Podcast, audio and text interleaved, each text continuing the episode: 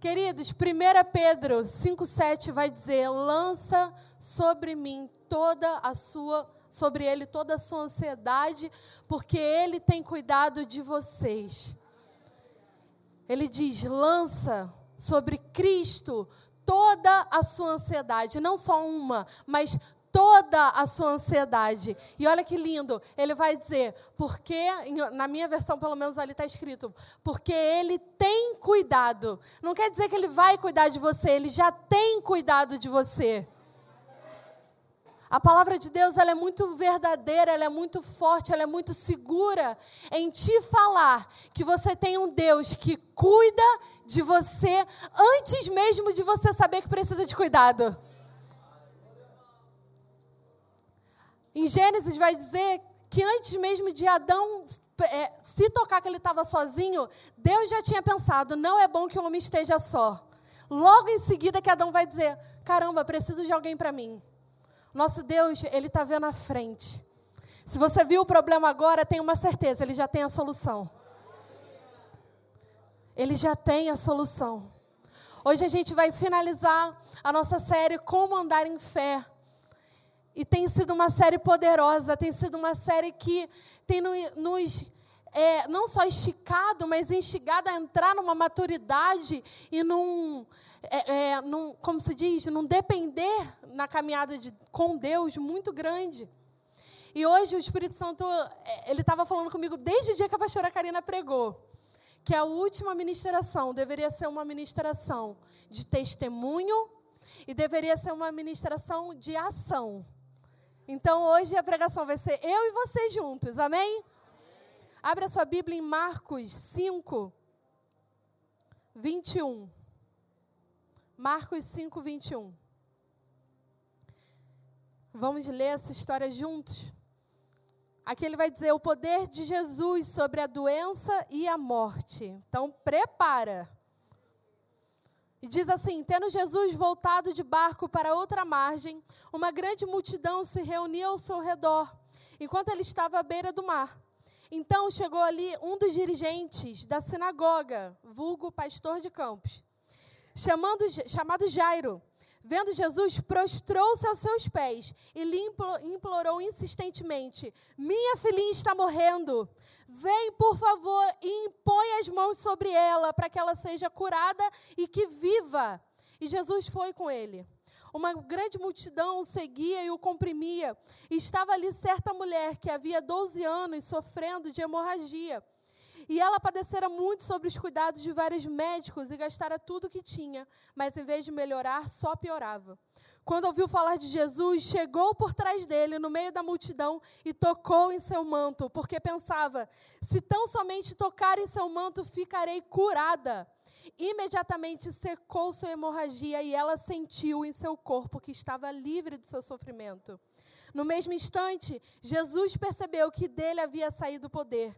Virou-se para a multidão e perguntou: Quem tocou no meu manto? E responderam os discípulos: Vês a multidão aglomerada ao teu redor e ainda perguntas: Quem tocou em mim? Mas Jesus continuou olhando ao seu redor para ver quem tinha feito aquilo. Então a mulher, sabendo o que tinha acontecido, e aproximou-se, prostrou aos pés de Jesus e, tremendo de medo, contou-lhe toda a verdade. Então ele disse: Filha, a sua fé a curou, vá em paz e fique livre de seu sofrimento. Enquanto Jesus ainda estava falando, chegaram algumas pessoas da casa de Jairo, dirigente da sinagoga, e disseram: Sua filha morreu, não precisa mais incomodar o mestre. Não fazendo caso do que eles disseram, Jesus disse ao dirigente da sinagoga: Não tenha medo, tão somente creia. E não deixou ninguém segui-lo senão Pedro, Tiago e João. Quando chegaram à casa do dirigente da sinagoga, Jesus viu um alvoroço, com gente chorando e se lamentando em alta voz. Então entrou e lhe disse: Por que, está, por que, há, por que há esse lamento e esse alvoroço? A criança não está morta, mas dorme. Mas todos que estavam ali começaram a rir de Jesus. Ele, porém, ordenou que eles saíssem. Tomou consigo o pai, a mãe da criança, os discípulos que estavam com ele, e entrou onde se encontrava tomou a criança pela mão e disse: Talita cume, que significa: Menina, lhe ordeno, levante-se. Imediatamente a menina, que tinha 12 anos de idade, levantou e começou a andar. Amém. Meu Deus, quanta coisa acontecendo aqui. Quanta coisa. Mas se prepara aí para você receber. Amém? A primeira coisa que eu quero te dizer é: a fé fala. A fé precisa ser expressa. Jairo, ele era um pastor de campos, vamos dizer assim. E quando ele vê Jesus se aproximando, vai dizer que ele foi insistentemente dizendo: Senhor, me ajuda, a minha filha está morrendo. E aqui já começa a primeira coisa: para onde você tem corrido quando o caos aparece para você? Jairo ele sabia muito bem a autoridade do nome de Jesus e a autoridade que havia em Cristo. E ele foi para o lugar certo. Mas não somente isso, porque não adianta você só chegar aos pés de Cristo e falar para Ele o que está acontecendo. Mas Ele vai com a sua fé ousada. E Ele fala assim: se você.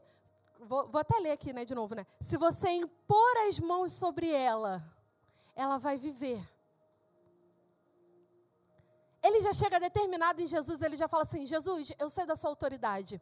Então eu vou te falar: a minha fé crê que só basta você impor as mãos sobre ela e ela vai viver. A fé que fala, ela faz esse tipo de oração, ela faz esse tipo de declaração. Ela não chega só diante de Cristo e fala: Senhor, está tudo dando errado. Eu estou com doença, eu estou com isso, está acontecendo aquilo. Senhor, você não está vendo essa tribulação toda.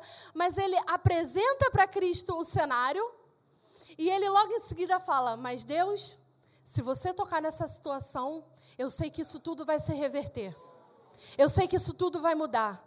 Porque eu entendo a autoridade que há no seu nome. Eu entendo o que você pode fazer diante do caos. Nossa, gente, vocês mudaram aí até eu fiquei. Ah, para onde que eu vou? A fé, ela não é silenciada por gigante nenhum.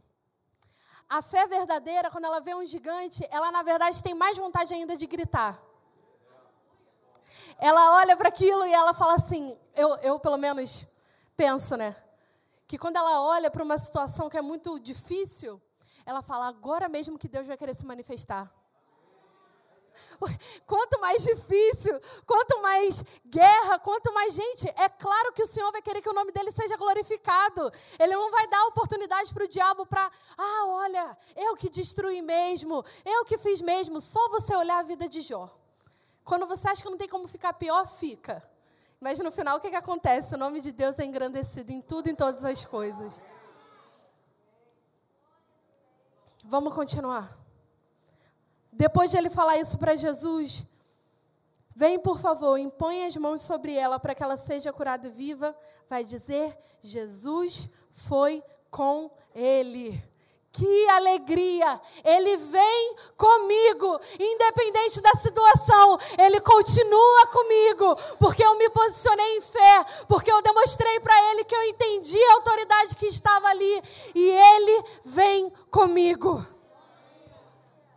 Se alegra, querido, ele está indo com você. Aquele quem vence as batalhas está indo com você. Apóstolo Paulo vai dizer: combati o bom combate. Continua. Guardei. Ei, gente, com medo de errar. Guardei a fé. Ele não fala que ele venceu. Ele fala que ele combateu. Há dias que você fica esperando a sua vitória. Mas Deus só quer que você combata. Quem vai trazer a vitória é Ele. Não é o seu braço. Combate o bom combate guarda a sua fé, mas deixa que a vitória quem está trazendo é Ele, querido. É Ele que está indo lá à frente, aonde você não está vendo o inimigo, e Ele está pegando a vitória para trazer para você. Tem dias que a gente só combate, só combate, só combate, e a gente não vê a vitória, mas é porque o Senhor está lá na frente preparando. Combata o bom combate, guarda a sua fé, preserva ela, fortalece ela, para que você chegue lá na reta final, com Cristo te esperando, te entregando a vitória. E deixa eu te dar uma notícia: o bom combate vai ser até o dia dele voltar. Porque a vitória a gente vai ver só lá, depois de tudo acontecer do Apocalipse. Aí vai vir a vitória de todo mundo. Até lá é só combate, combate, bom combate. Ah, pastora, mas eu recebi a vitória. Não, isso daí é um gostinho para te alegar, para você continuar a caminhada, para não desistir. É bem isso. A vitória mesmo está lá na frente. Ó. Ele te conduz à vitória. Ele é quem está à frente da batalha. E continuando nisso tudo, nesse cenário, você precisa entender que isso não são duas histórias separadas. A mulher do fluxo de sangue e a criança é uma mesma história, um mesmo cenário. Então, se você é criativo, você vai conseguir olhar isso um pouco mais. Deixa eu beber aqui um pouquinho de água, gente. Você vai conseguir observar isso um pouco mais. Pensa, Jesus chegando de barco. A multidão indo até ele. Jairo desesperado, tomando a frente. Jesus fala: Tudo bem, eu vou com você. E aí todo mundo apertando ele, bem filme de Jesus na terra, né? Aqueles filmes que a gente vê. Nossa, Jesus na terra, bela descrição de a paixão de Cristo. Pensa aí, na paixão de Cristo, quando está todo mundo em volta de Jesus. The Chosen, multiplicação, sei lá, quando tem muita multidão. Todo mundo apertando ele, todo mundo quer falar com ele, todo mundo quer receber algo dele. E Jairo está ali. Estou levando Jesus para minha casa. Imagina a aflição. Sai todo mundo de perto porque minha filha está morrendo. Um pai que já levou o filho para o hospital doente, sabe o que, que é querer um médico ali atendendo só o seu filho. Não só um pai, vamos botar um parente, você que levou sua mãe, você que levou qualquer pessoa que é querida por você, você quer que aquilo aconteça para ontem.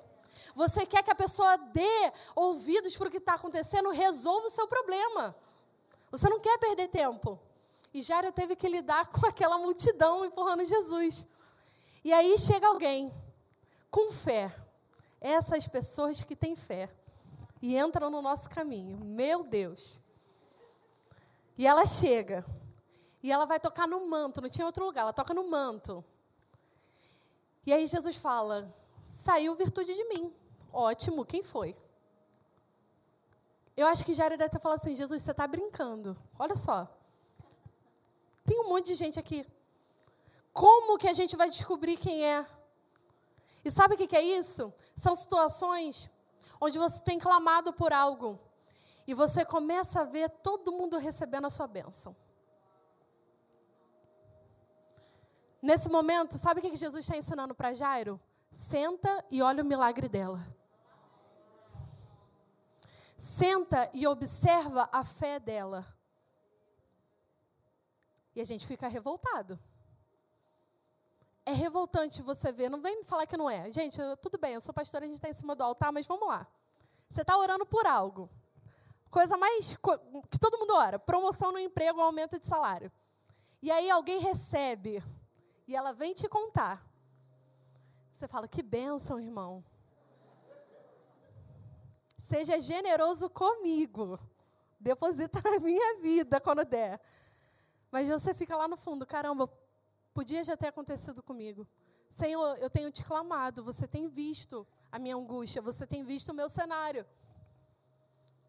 Mas tem coisas que Jesus quer que a gente amadureça.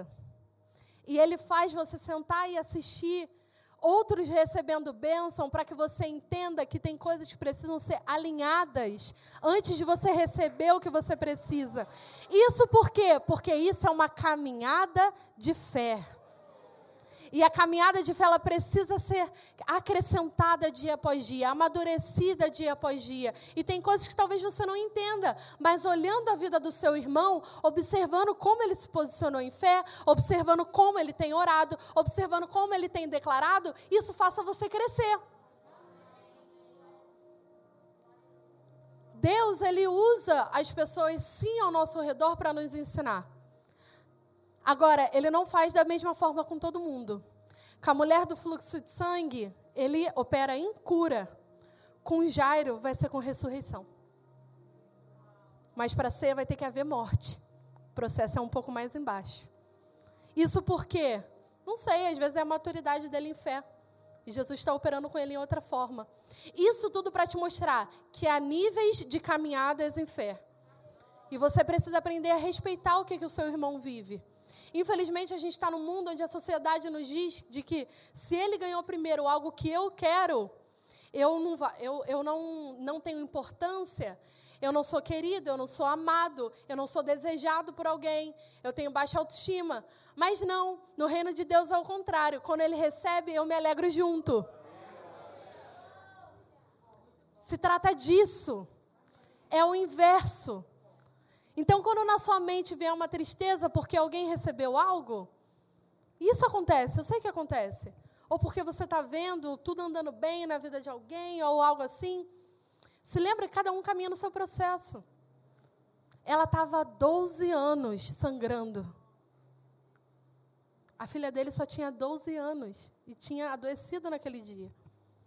É como se essa mulher, num cenário de hoje em dia, pensa, ela está no hospital, essas duas famílias. Uma família sai alegre do hospital carregando uma criança recém-nascida e a outra recebe com diagnóstico de hemorragia.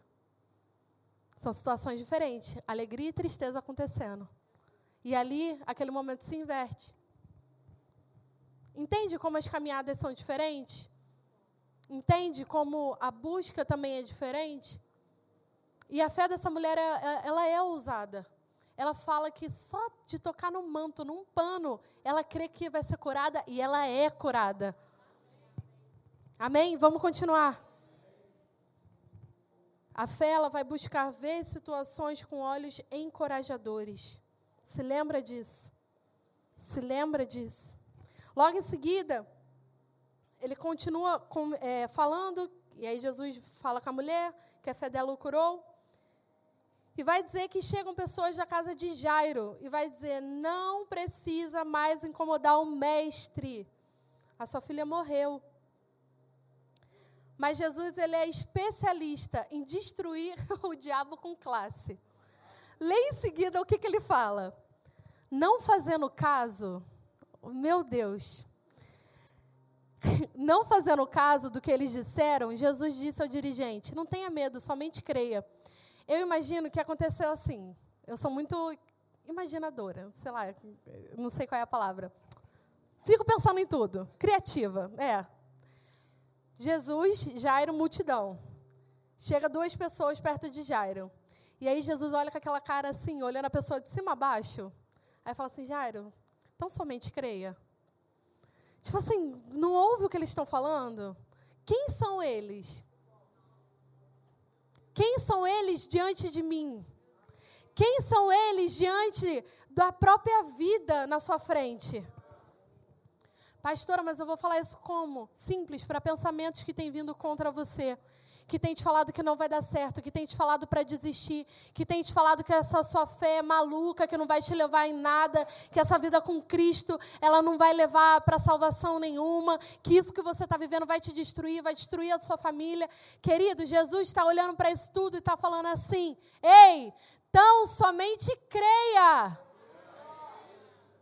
Não olha para ela não faz caso desses pensamentos, não faz caso do que estão vindo falar para você, não faz caso das fofocas, não faz caso de diagnóstico de médico, não faz caso de conta, não faz caso de quanto tem na sua carteira, não faz caso, tão somente creia naquele que te prometeu, naquele que tem a palavra de vida eterna, naquele que tem a promessa, querido.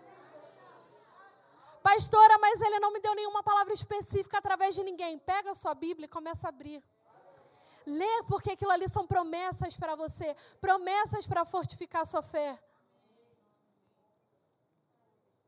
Cuidado em tentar liderar Jesus quando as situações naturais elas vão de encontro, elas vão contra a sua fé. A gente precisa ter cuidado, porque quando no natural não está como eu gostaria, eu começo a querer liderar Jesus. Não, Jesus, fica aqui, ó. Deixa que eu vou dar um jeito. Porque eu tive fé até aqui, mas daqui também o Senhor não fez nada? Eu vou jejuar até o dia 20. Se meia-noite do dia 20 nada acontecer, aí eu tomo a frente. Mas tem o dia 21. E se ele quiser fazer no dia 21? Ele faz. E às vezes, só para ver quão maduro você é e quão dependente. Isaías 55, 11. Vocês podem me ajudar, criação, botando aí? Isaías 55, 11. Se você pode abrir aí na sua Bíblia. Ele vai dizer: Assim será a palavra que sair da minha boca, não voltará para mim vazia, mas fará o que me apraz e prosperará naquilo para o que eu a designei. Sabe quem é que está falando isso aí? O próprio Deus. Assim será a palavra que sair da minha boca. Então, se Deus tem declarado diante de toda a Bíblia que eu sou amado, que não vai faltar nada, que eu tenho salvação, que eu sou curado, que eu sou próspero, que eu sou filho. Nada disso vai voltar vazio. Você pode até não pegar para si, mas não voltar vazio. Porque ele declarou. Ele declara e diz que prospera Aquilo que prospera quer dizer que dá frutos. Eu não só entendo que eu sou amado e sou cuidado por Deus, como isso vai gerar fruto na minha vida que outros poderão comprovar disso. Olha como é que é importante você tomar posse da palavra. E isso tudo, gente, está relacionado a comandar em fé. Porque um crente que está entendendo como andar em fé, ele vai pegando esses tesouros de Deus, ele vai acrescentando isso nele. E diante da caminhada dele, quando há dificuldades, ele relembra: opa, mas o Senhor falou isso, opa, mas eu aprendi aquilo, opa, mas eu sou cheio do Espírito Santo, opa, mas tem uma armadura para mim, então deixa eu vestir ela. E logo em seguida, continuando lendo, vai dizer que quando Jesus chega a um grande alvoroço, em Mateus, se você for ler essa história em Mateus, vai dizer que quando eles chegam lá, há flautistas. E eu falei, caramba, flautistas, por que tão específico? Flautistas ali. E eu fui pesquisar para ver. Mas dizia que quando alguém morria, pela lei judaica, você tinha que contratar dois flautistas e uma mulher que ela era especialista em cantar líricos de morte, fúnebres. Então imagina que Jairo foi até Jesus, mas os que são dele não entenderam a fé dele. E eles prepararam todo um velório. Em Mateus vai dizer que em volta da casa estava cheio, aglomerado de gente, chorando e pranteando. Gente, ele tinha uma fé que eu acho que a família dele disse assim: gente, Jairo é louco.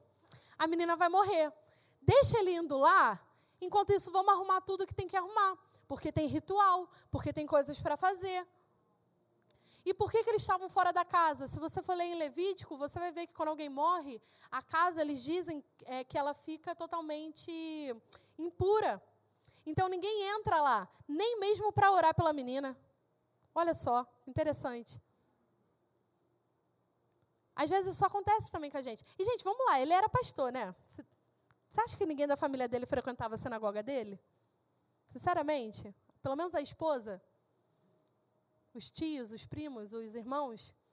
E ninguém soube exercer a fé naquele momento? Há lutas que você vai lutar sozinho.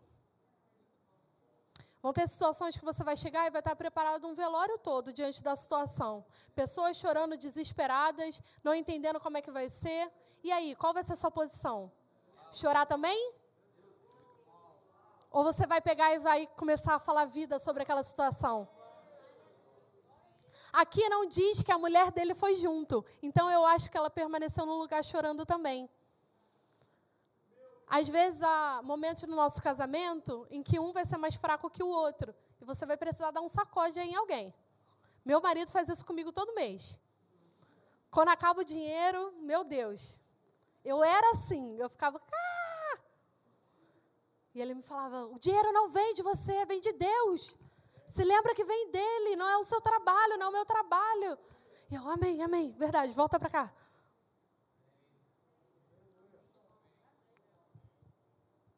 Tudo bem ser instaurado. Tudo bem, o caos ali na sua volta. Mas não permita que ele continue. Se são pessoas te desestabilizando, se são pensamentos, não importa o que é. Faz o que Jesus faz. Ele declara que ela está viva e não somente isso, ele expulsa todo mundo de lá. É isso que eu gosto. Jesus é radical. Ele não fala só assim: ah, Lucas, fica aqui, eu sei que você está triste, né? Mas fica aí, fica aí. Eu vou lhe curar ela. Ele fala assim: não quer compartilhar da mesma fé? Sai. Não quer viver, não quer ver o milagre? Sai. Não quer confessar a mesma coisa que eu? Sai. Ele dá oportunidade ainda, porque ele diz: a menina dorme. Alguns poderiam ter falado: ah, verdade, nossa, Jesus, aquele que cura, autoridade plena aqui, ó, tá falando que ela só dorme, então ela só dorme. Não, vai dizer que eles começam a rir. E aí o que ele precisa fazer? Expulsar. Ordem de despejo para todo mundo que estava ali. Para quem você tem que dar ordem de despejo? Para quais pensamentos você tem que dar ordem de despejo? Para quais ações que você tem feito você tem que dar ordem de despejo? Para quais falas que você tem tido você tem que dar ordem de despejo? Porque, querido, é isso que está impedindo você de alcançar algo. Na sua caminhada de fé, é isso que te impede de alcançar maturidade, porque você continua declarando coisas incrédulas diante de um Deus que é perfeito em tudo o que faz. Amém? A descrença, ela sempre vai rir da linguagem de fé. Observa isso. Sabe quando você conta um, uma visão que Deus te deu, um sonho para alguém? Ela ri, ela fala assim: impossível, querida. Você já, você já viu quanto que tem na sua conta? Você já viu quem você é diante do mercado de trabalho? Você já viu quem você é dentro da igreja? Como é que ele vai te fazer pastor de campos? Como é que ele vai te fazer um líder nessa casa? Mas aqueles que entendem de quem eles são e quem é por eles, e qual foi a palavra declarada sobre a vida deles, ele manda embora todo mundo. Não estou dizendo que vocês têm que mandar o pessoal aqui da igreja embora se alguém falar isso. O que você vai fazer é dizer amém, irmão. Na sua mente você vai se desconectar daquela pessoa e orar para que Deus ajude ela a ver o que você está vendo. Só isso. Ela vai crescer em fé também. Ajuda ela. Para finalizar, eu quero te contar um testemunho.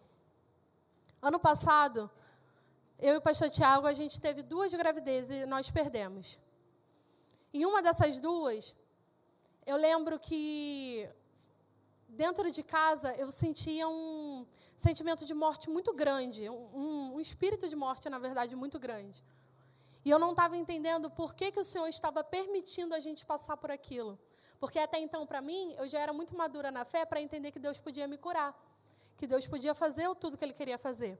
Mas quando eu senti, eu vivenciando aquela situação, eu comecei a fraquejar muito na fé. Eu comecei a declarar coisas naturais e não sobrenatural sobre a minha vida. Eu comecei a ver diagnóstico, diagnóstico do homem e falar, realmente, eles estão certos. E só para você entender o contexto, basicamente os médicos falaram que o nosso sangue não era compatível. Não só isso, um dos médicos disse também que todo embrião que viesse diante do meu útero, o meu útero ia abortar ele. Então eu não ia conseguir ter filhos. E uma das soluções era ou gastar muito em tratamento ou então mudar de marido. Foi isso que o médico me falou. Fácil. Isso é para te mostrar que o mundo é muito rápido em querer te enterrar. O mundo é muito rápido em querer te destruir. Não o mundo, é o mundo, porque ele está sobre o príncipe desse mundo que é o diabo. Mas ele é muito rápido em usar as pessoas que não são de Deus para dizer assim, ó, quanto mais rápido eu te matar, melhor. Gasta muito dinheiro ou troca de marido. Assim, seco, com ele na outra sala. E eu lembro que a gente saiu de lá, a pastora Isa estava com a gente nesse dia. E o pastor ele me parou no meio do corredor e falou assim: Você não vai tomar posse do que essa mulher te falou. Você não vai aceitar isso, você é curada. E ele começou a declarar sobre mim. Mas eu estava tão impactada com aquelas afirmações que eu comecei a pensar: talvez o problema seja eu mesma. Talvez o problema seja mim. Talvez o Senhor não queira me curar mesmo. Talvez não é para eu ter filho. Talvez não é para eu passar por isso. Será que eu casei errado? Será que eu estou num propósito errado? Será que não era para eu estar nessa igreja? E tudo começou a vir sobre a minha mente. Porque é dessa forma que o diabo faz. É um gatilho só para te tirar totalmente dessa caminhada que você tem construído. E eu lembro que numa das noites em que eu estava chorando muito dentro de casa, de, é, ele já estava dormindo, e eu lembro de eu só falar assim: Senhor, não deixa 2020 me matar.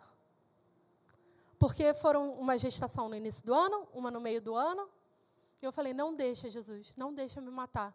Eu não tenho força, eu não sei pelo que, que eu tenho que orar, eu não sei se eu acredito mais em cura, eu não sei mais o que, que eu estou vivendo. Gente, o Senhor tem um senso de humor tão lindo que nisso tudo, não sei se o pastor vai lembrar, a gente estava tendo escola de cura aqui na igreja. Olha que sarcástico. E eu estava bem ali atrás. E a apóstola declarando cura sobre todo mundo. E lá, lá, o último dia, e eu chorando. Meu Deus, isso não é para mim. Como é que isso pode ser para mim? Eu não estava entendendo.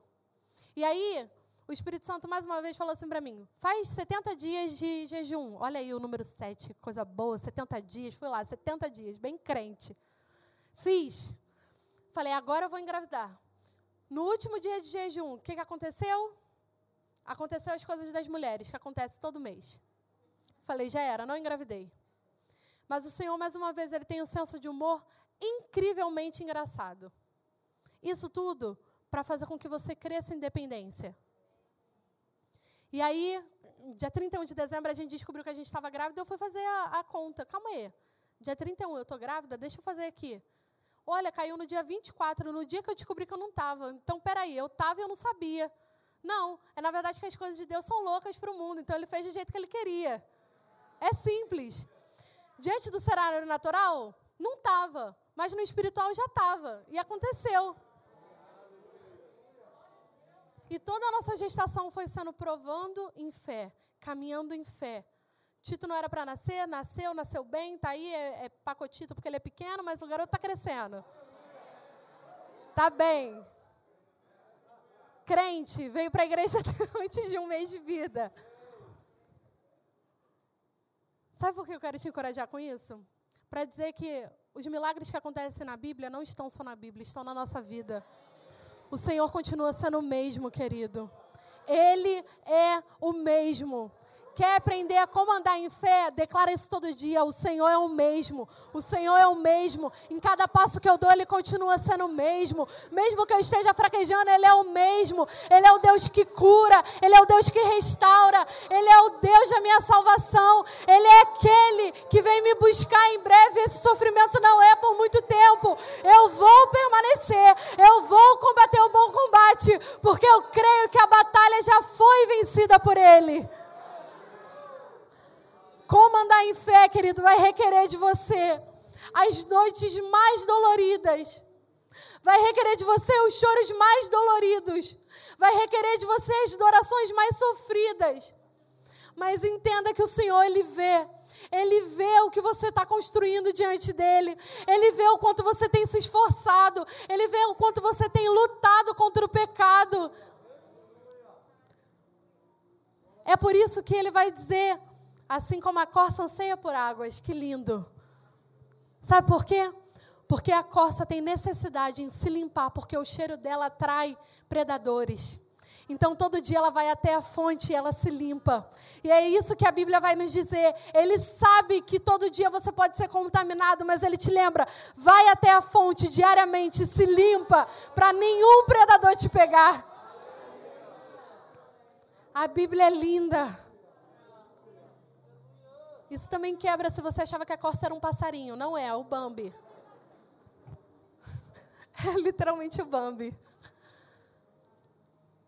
Assim como a corça anseia por águas, nós ansiamos por você, Jesus.